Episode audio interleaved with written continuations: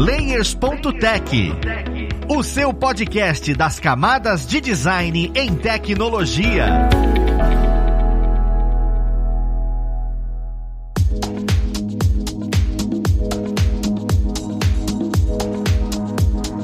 Olá, ouvintes! Eu sou Luiz Lima, designer e professor aqui da plataforma Lura, e vou mostrar mais um Layers.tech, o seu podcast das camadas de design em tecnologia. E hoje nós vamos conversar sobre icon design, ou palavra bonita, né? Tudo que vem em inglês fica bonitinho. Design de ícones, gente. Para que que serve? Por que que é tão importante? E onde é que a gente acaba utilizando isso, né? É uma segmentação tão específica? Será que isso vale mesmo a pena? Vamos lá pro papo conhecer que vai ajudar a gente nele. Nós temos aqui hoje como pessoa convidada, que já aparece aparece aqui com a gente em vários outros episódios, nosso querido Felipe Laborior. Ele que é designer e professor aqui na plataforma Loura. Seja bem-vindo, Felipe. Fala, Luiz. Obrigado aí por mais o convite. É um prazer e vamos trocar mais uma ideia, né, agora sobre iconografia ou icon design, né, como você vendeu o peixe.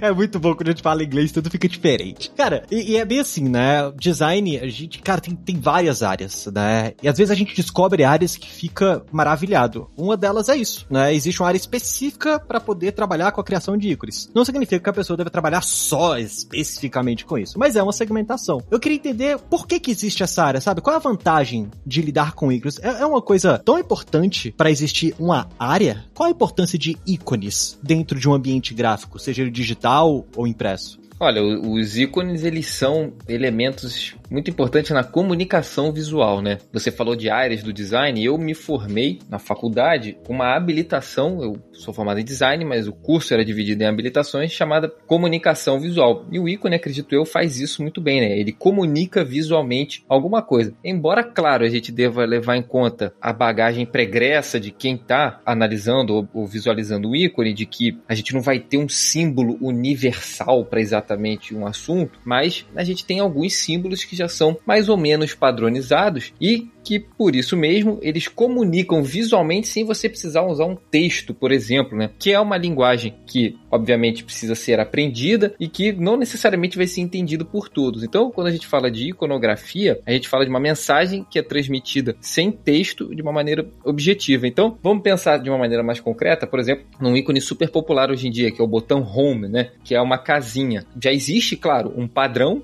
Se você nunca tiver aberto um aplicativo, se você vem do espaço agora, né, num um ícone de home e é exposto a isso, pode ser que você não, não sinta nada, mas as pessoas que já conhecem já sabem que aquele botãozinho de casa leva para casa. Então eu não preciso escrever casa ali. Eu trago um interesse visual para a peça que eu estou criando, por exemplo, uma interface digital, né? E tem uma interatividade também associada. Então eu clico ali no botão ícone e vou, ou melhor, no botão casa, né? E aí vou para o home sem precisar trazer o texto e você pode, pode inclusive contar que a pessoa saiba sem até ler português ou ler inglês, se for alguém que estiver navegando aí na, na interface, que não falar a língua exatamente do aplicativo, que facilita também o entendimento. Cara, é tão interessante quando você fala que mostra a importância e a expansão do que, que isso tem. Eu não tinha pensado nisso. A não ser que você seja uma pessoa que, sei lá, mora numa caverna e não tem a referência de que a casa é aquele negocinho com janela e porta, realmente ver este ícone, independente de onde eu esteja, meio que vai me remeter a esse aspecto, né? Home, casa, voltar para determinado lugar. Isso é, isso é bem forte. A gente tá falando de, de uma área, né? Que o icon design, o design de ícones, e eu fico me perguntando se o mercado ele separa essa área também. Na sua visão, empresas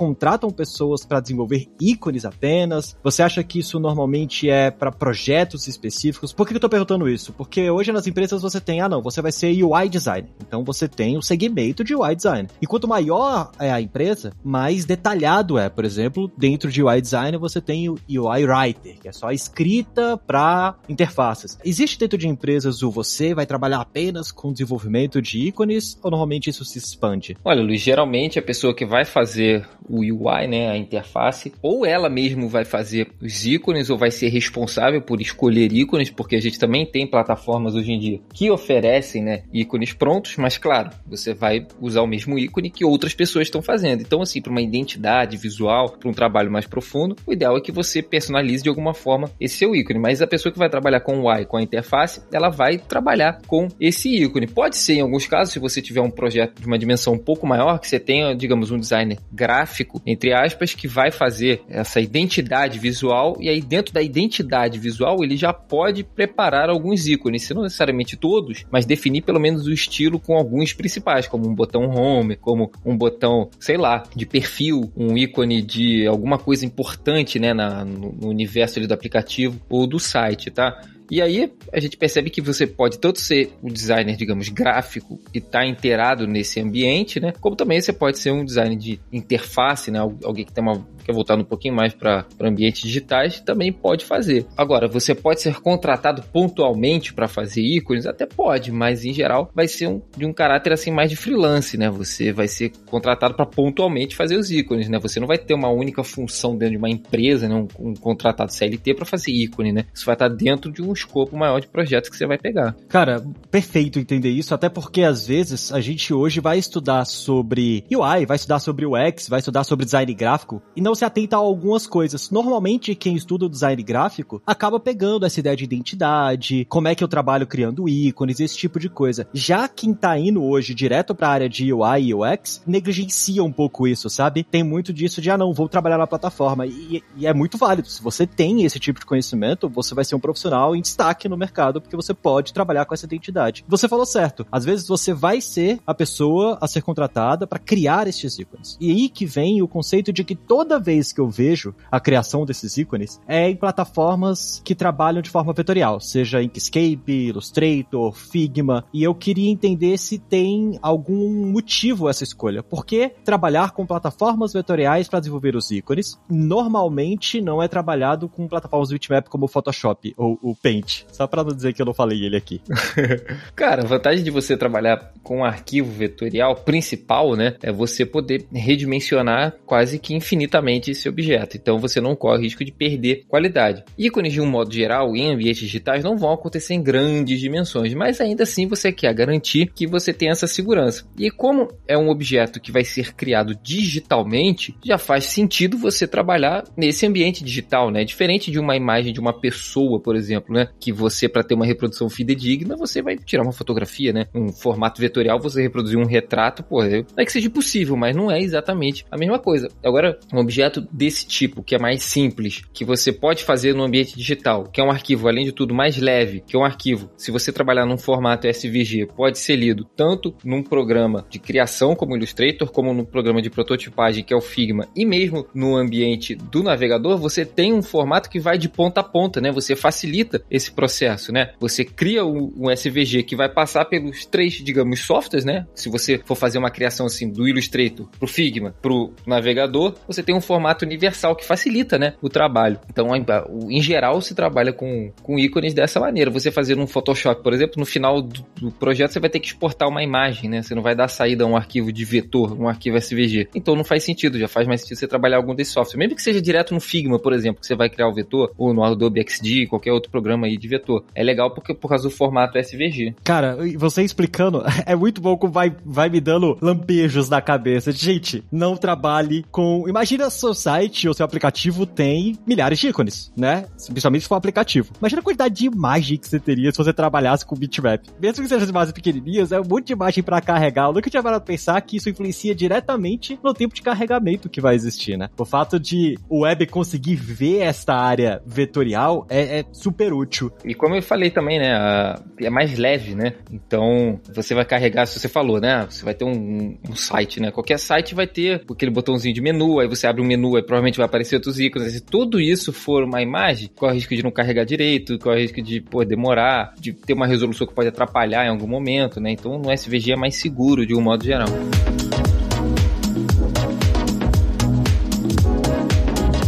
Cara, o ícone, né? Você vem trazendo pra gente, inclusive, esse poder de comunicação. Esse poder de comunicação, sempre quando eu falo sobre design, quando eu vou imaginando as coisas, eu fico vendo a dualidade que esse poder tem. Tipo aquelas logos que às vezes vêm e, e é uma logo bem infeliz. Sabe? Que falam, hum, essa logo não tinha que existir porque ela tá remetendo a outra coisa. Você já teve alguma situação no seu dia a dia onde você viu um ícone que, na verdade, ele tá te dando a informação errada? Ou você olha e fala, cara, esse ícone não, não devia estar tá aqui sabe? Parece que eu, em vez de ir pra home, eu tô indo pra outro lugar, por exemplo. Não sei se você já viu isso, você já viu algum ícone saindo pela colatra e, e apresentando a informação errada, pra gente tomar cuidado com isso. Inclusive, quais as dicas você dá para que a gente não cometa esse erro, né? Olha, assim, um ícone que me levou para um lugar errado, né? Que fosse, por exemplo, um botão numa interface digital. Assim, para eu lembrar agora, eu tenho uma certa dificuldade, sendo sincero, não lembro de nenhum, não me vem nenhum assim à mente. Mas uma coisa que é muito comum, pelo menos para mim, é a posição, né, dos ícones dentro de uma interface. Então, a gente está muito acostumado aquele menuzinho hambúrguer, por exemplo, né,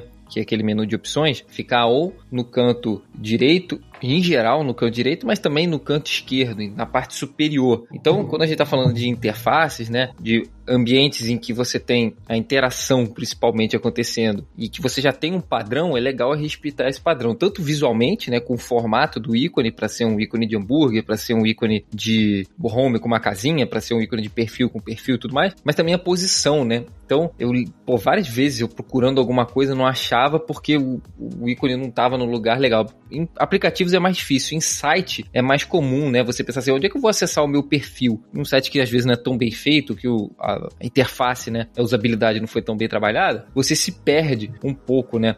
Para achar as coisas. Eu acho que os maiores problemas associados a isso é exatamente onde você vai colocar, do que necessariamente o visual, né? Não, faz, faz sentido também, principalmente falando interfaces digitais. Pensando, eu, eu fiz a pergunta e às vezes eu fiquei me respondendo a minha própria pergunta. Eu fiquei, tipo, quando você entra num ônibus e você vê exatamente a iconografia de que determinado lugar é preferencial. Às vezes o próprio ícone ali você olha e fala, hum, já viu aquela brincadeira de essa pessoa aqui não parece uma pessoa grávida ou, ou, não parece uma pessoa idosa. Tanto é que o ícone está mudando hoje em dia por conta disso. Eu acho isso super interessante. Uma das coisas que eu penso é que os ícones normalmente eles têm determinada simplicidade, né? E aí eu queria saber se existem limitações que a gente precisa pensar no momento que a gente vai construir o ícone. Não sei, o seu tamanho, espessura de linha, a quantidade de detalhes que a gente pode ter. Existem boas práticas para você olhar e falar, olha, se você for trabalhar com icon design, seja do seu aplicativo ou com a identidade identidade de aplicação gráfica, presta atenção nessas coisas, porque o ícone não pode ultrapassar isso, sabe? Sim, existem algumas boas práticas, tanto gerais, genéricas, né, que se aplicam a qualquer funcionalidade ou qualquer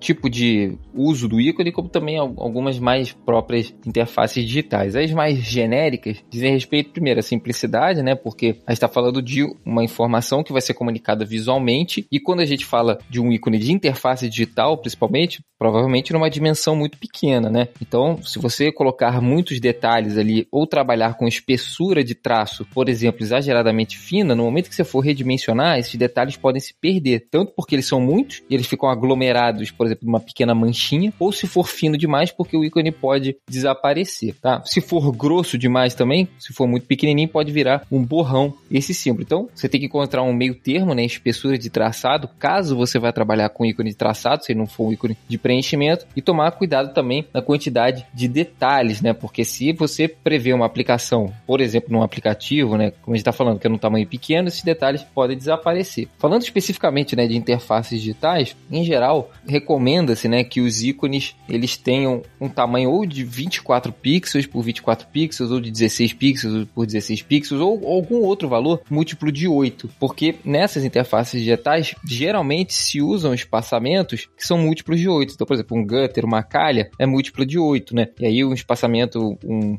vai se dar em relação à borda, por exemplo, da, da interface, né? Também é múltiplo de 8. Então, para encaixar legal, recomenda-se isso. Tanto que se você for no Material Design, se não me engano, os ícones que você baixa ali, eles são todos 24 por 24. O que não significa dizer que o ícone em si tem que ter 24 pixels por 24 pixels, mas ele, está, tem, que, ele tem que estar dentro de um frame, ou seja, uma moldura de 24 por 24. Porque, por exemplo, você vai ter um ícone que é o botão Home, que é provavelmente mais verticalizado. Então, ele não vai ter 24 pixels de largura por 24 pixels de altura, porque senão seria um quadrado quadrado, né? Ele vai ter provavelmente uma largura menor que a altura. Agora, se tem outros ícones, talvez um ícone de balão de fala, por exemplo, ele vai ser horizontalizado, então ele vai ter uma largura maior do que a altura, né? Então, resumindo, na interface digital você em geral faz o ícone, pensa nele considerando essas dimensões, por exemplo, de 24 por 24, então quando você está criando, você não precisa criar necessariamente já numa prancheta de trabalho desse tamanho, mas redimensiona para esse tamanho, vê se funciona, observa e aí os parâmetros genéricos que eu falei de espessura de traçado, de quantidade de detalhes, né? Para você entender se está funcionando visualmente, né? Porque às vezes a gente faz um ícone enorme com, sei lá, 500 pixels por 500 pixels, só quando reduz, pô, não dá para enxergar nada, porque tá pequenininho e aí virou um embaralhado de coisa. Cara, perfeito. Imperfeito como são conceitos de design que não é necessariamente só do ícone, né? Uma das coisas que você comentou foi o tamanho, e eu já escutei sobre isso mesmo, que as dimensões que a gente trabalha para interfaces digitais influenciam inclusive na performance que aquele site ou aquele aplicativo vai ter. Que os múltiplos de 18 é muito mais fácil para o próprio computador calcular é, tamanho de imagem, esse tipo de coisa. É, é um detalhe que às vezes passa despercebido, às vezes a gente esquece e é super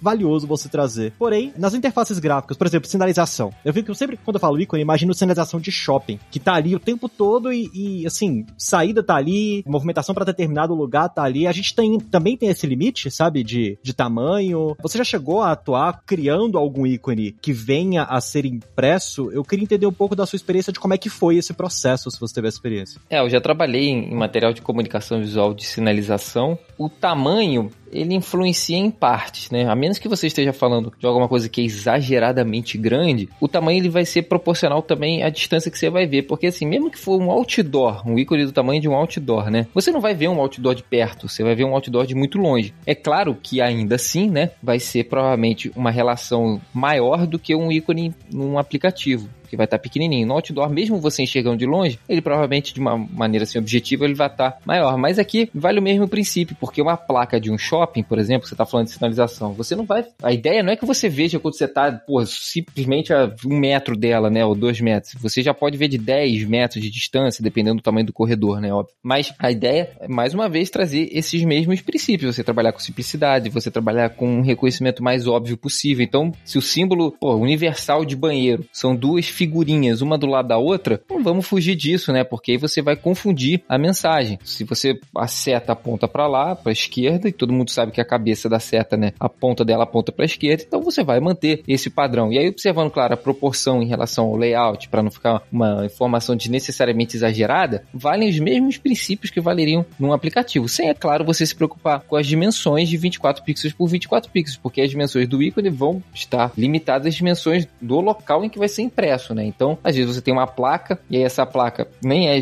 decisão sua de que tamanho vai ter, só que vai ter que ter três linhas, por exemplo, de informações, né? Muito comum a gente ver isso em shopping, é banheiro, elevador, fraudário, sei lá, alguma outra coisa assim. Você vai ser responsável por dividir essas três linhas e entender o tamanho do ícone que vai caber ali. Mas se você se preocupar em passar uma informação simples, objetiva, mais facilmente reconhecível possível, se já existir algum padrão, não tem muito erro. E aí você aproveita o máximo espaço que você puder e faz a sua comunicação sem problema. O mais engraçado é que esse mesmo ícone que você olha, fraudário, banheiro e tudo isso que foi feito ali, vai ser utilizado no aplicativo desse mesmo shopping para poder apontar onde é que é o fraudário dentro do mapa, se é que o shopping vai ter esse aplicativo. Mas é, é, é interessante pensar nisso, né? Essa mapeabilidade tá aí o porquê que é vetor. Olha eu responder a pergunta que eu fiz lá atrás.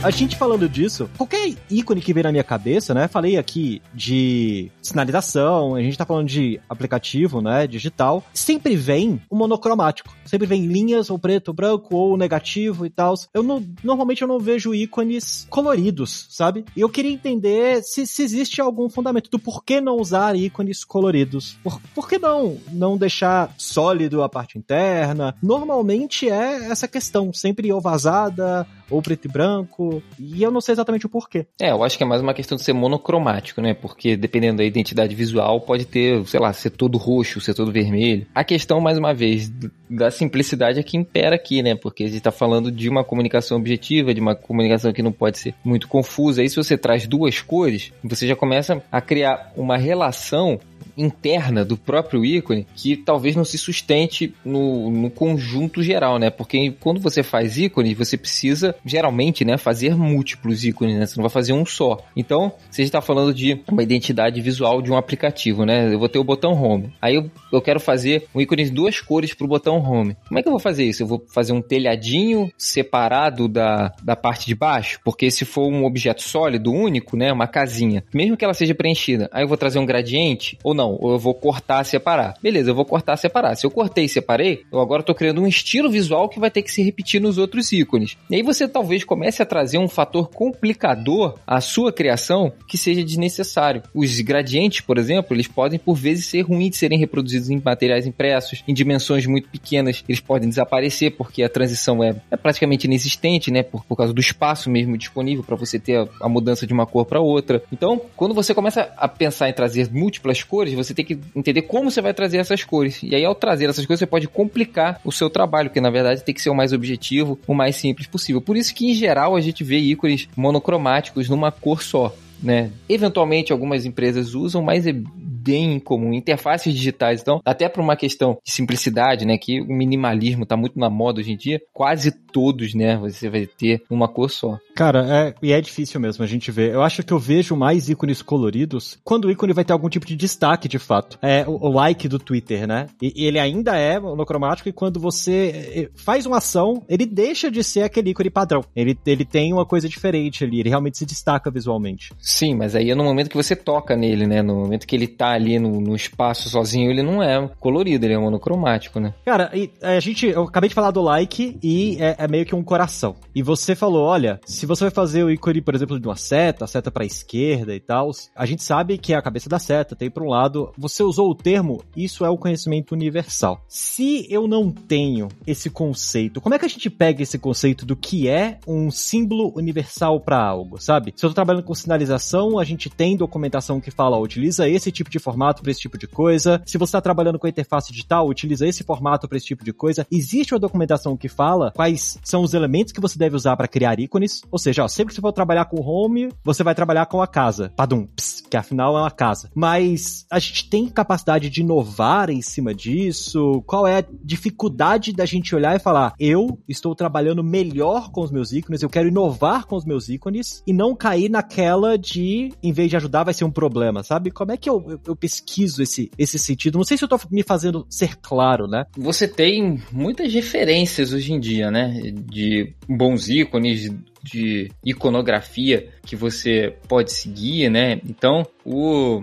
Material Design do Google, né? Ele é muito importante hoje em dia para interfaces digitais, né? E aí, no caso específico, são Material Symbols, né? Ou seja, são símbolos desse Material Design. E aí você tem, por exemplo, uma seção de UI Actions, né? E aí, dentro de UI Actions, ou seja, de ações de interface digital, né? A gente tem uma série já de ícones sugeridos pelo Google, que claro, você não precisa necessariamente seguir exatamente ali o, o design específico que eles mostram para cada um dos ícones, mas são padrões que bem ou mal já estão sendo utilizados, né? Como eu falei, não necessariamente uma coisa universal inata do ser humano entender que um símbolozinho de engrenagem é configuração, mas já foi tão utilizado, todo aplicativo usa, todo site usa que você pô, deve muito fugir disso, né? Porque senão tendência que você confunda quem está utilizando o seu aplicativo. Então eu recomendo é fonte.google.com barra icons, né? O Luiz vai deixar linkado aqui pra gente depois, né? Mas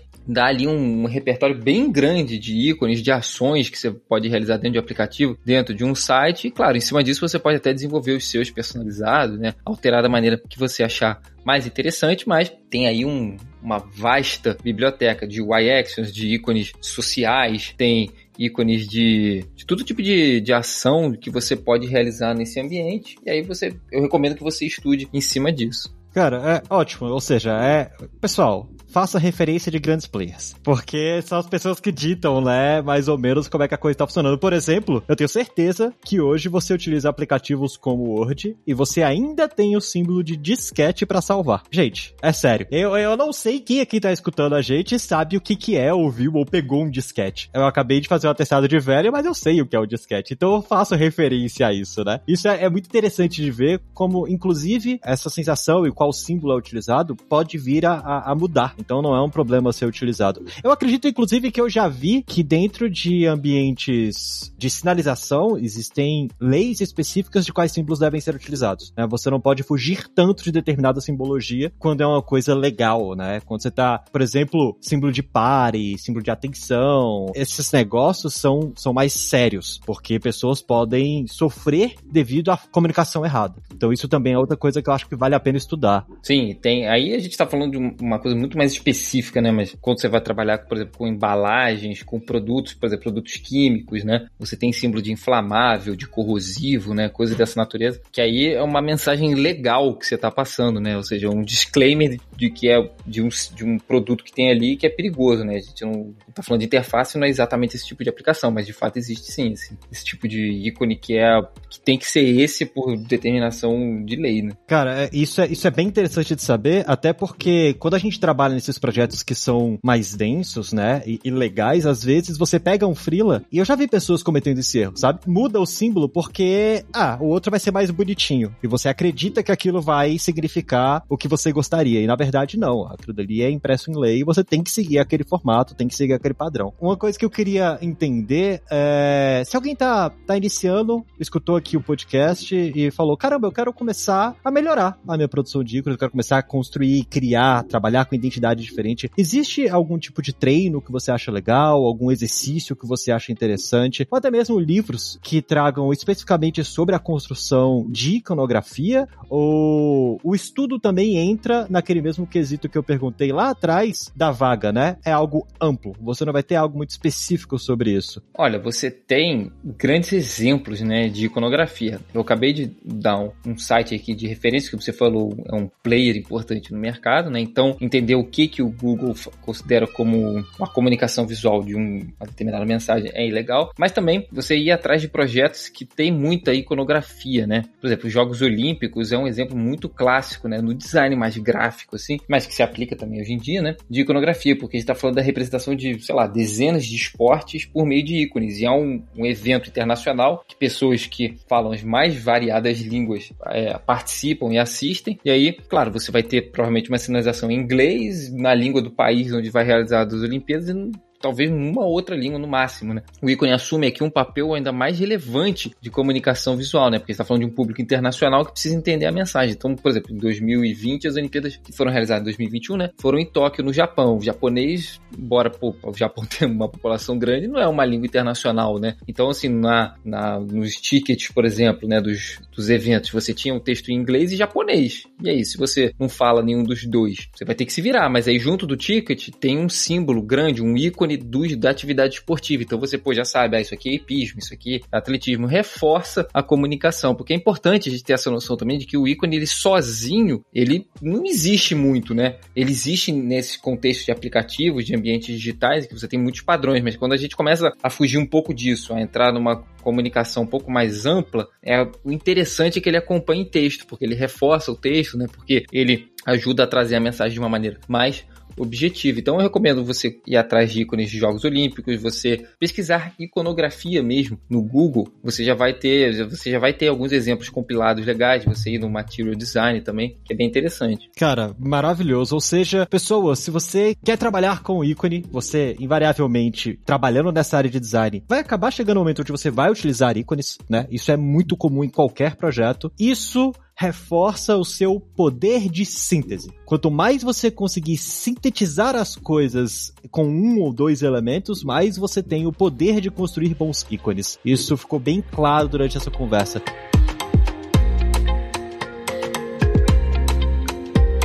Eu achei maravilhoso, deu para entender muito bem a importância da aplicação do ícone e como isso pode fazer a diferença no profissional mesmo, ou na profissional que vai atuar dentro da área de UI e do design gráfico. Mas eu gostaria de abrir agora esse espaço para que as pessoas que estejam escutando a gente consigam te conhecer, ver os ícones que você cria, ver as coisas que você desenvolve. Onde é que o pessoal consegue te achar? Bom, Luiz, eu tô, claro, na Alura, né? Tem os meus cursos lá, os conteúdos que eu produzo. E eu tenho um Behance também, que é behance.net barra Felipe Laboriou, meu nome, o, o link vai estar tá aí, né, no final do podcast. E aí eu posto alguns dos meus trabalhos, né, eu não sou super ativo, verdade seja dita, mas tem coisas que eu já fiz para a Lura, para outros projetos e tal. Ah, maravilhoso. Então é bom que quem quiser se inspirar ainda pode se inspirar nos projetos aí do professor Felipe. E cara, eu queria agradecer mais uma vez sua presença. É sempre um prazer enorme falar com você. Também gostaria de agradecer a vocês ouvintes que estão com a gente aqui até esse momento, que esse conteúdo tenha agregado valor a mais um conhecimento de design dentro dessas camadas de tecnologia que a gente tem hoje em dia, que está crescendo cada vez mais. E é isso. Vou pedir para que vocês deem a sua avaliação no seu agregador favorito, para que outras pessoas também escutem esse episódio. E vamos ficando por aqui. Um abraço e até o próximo Layers.tech. Fui!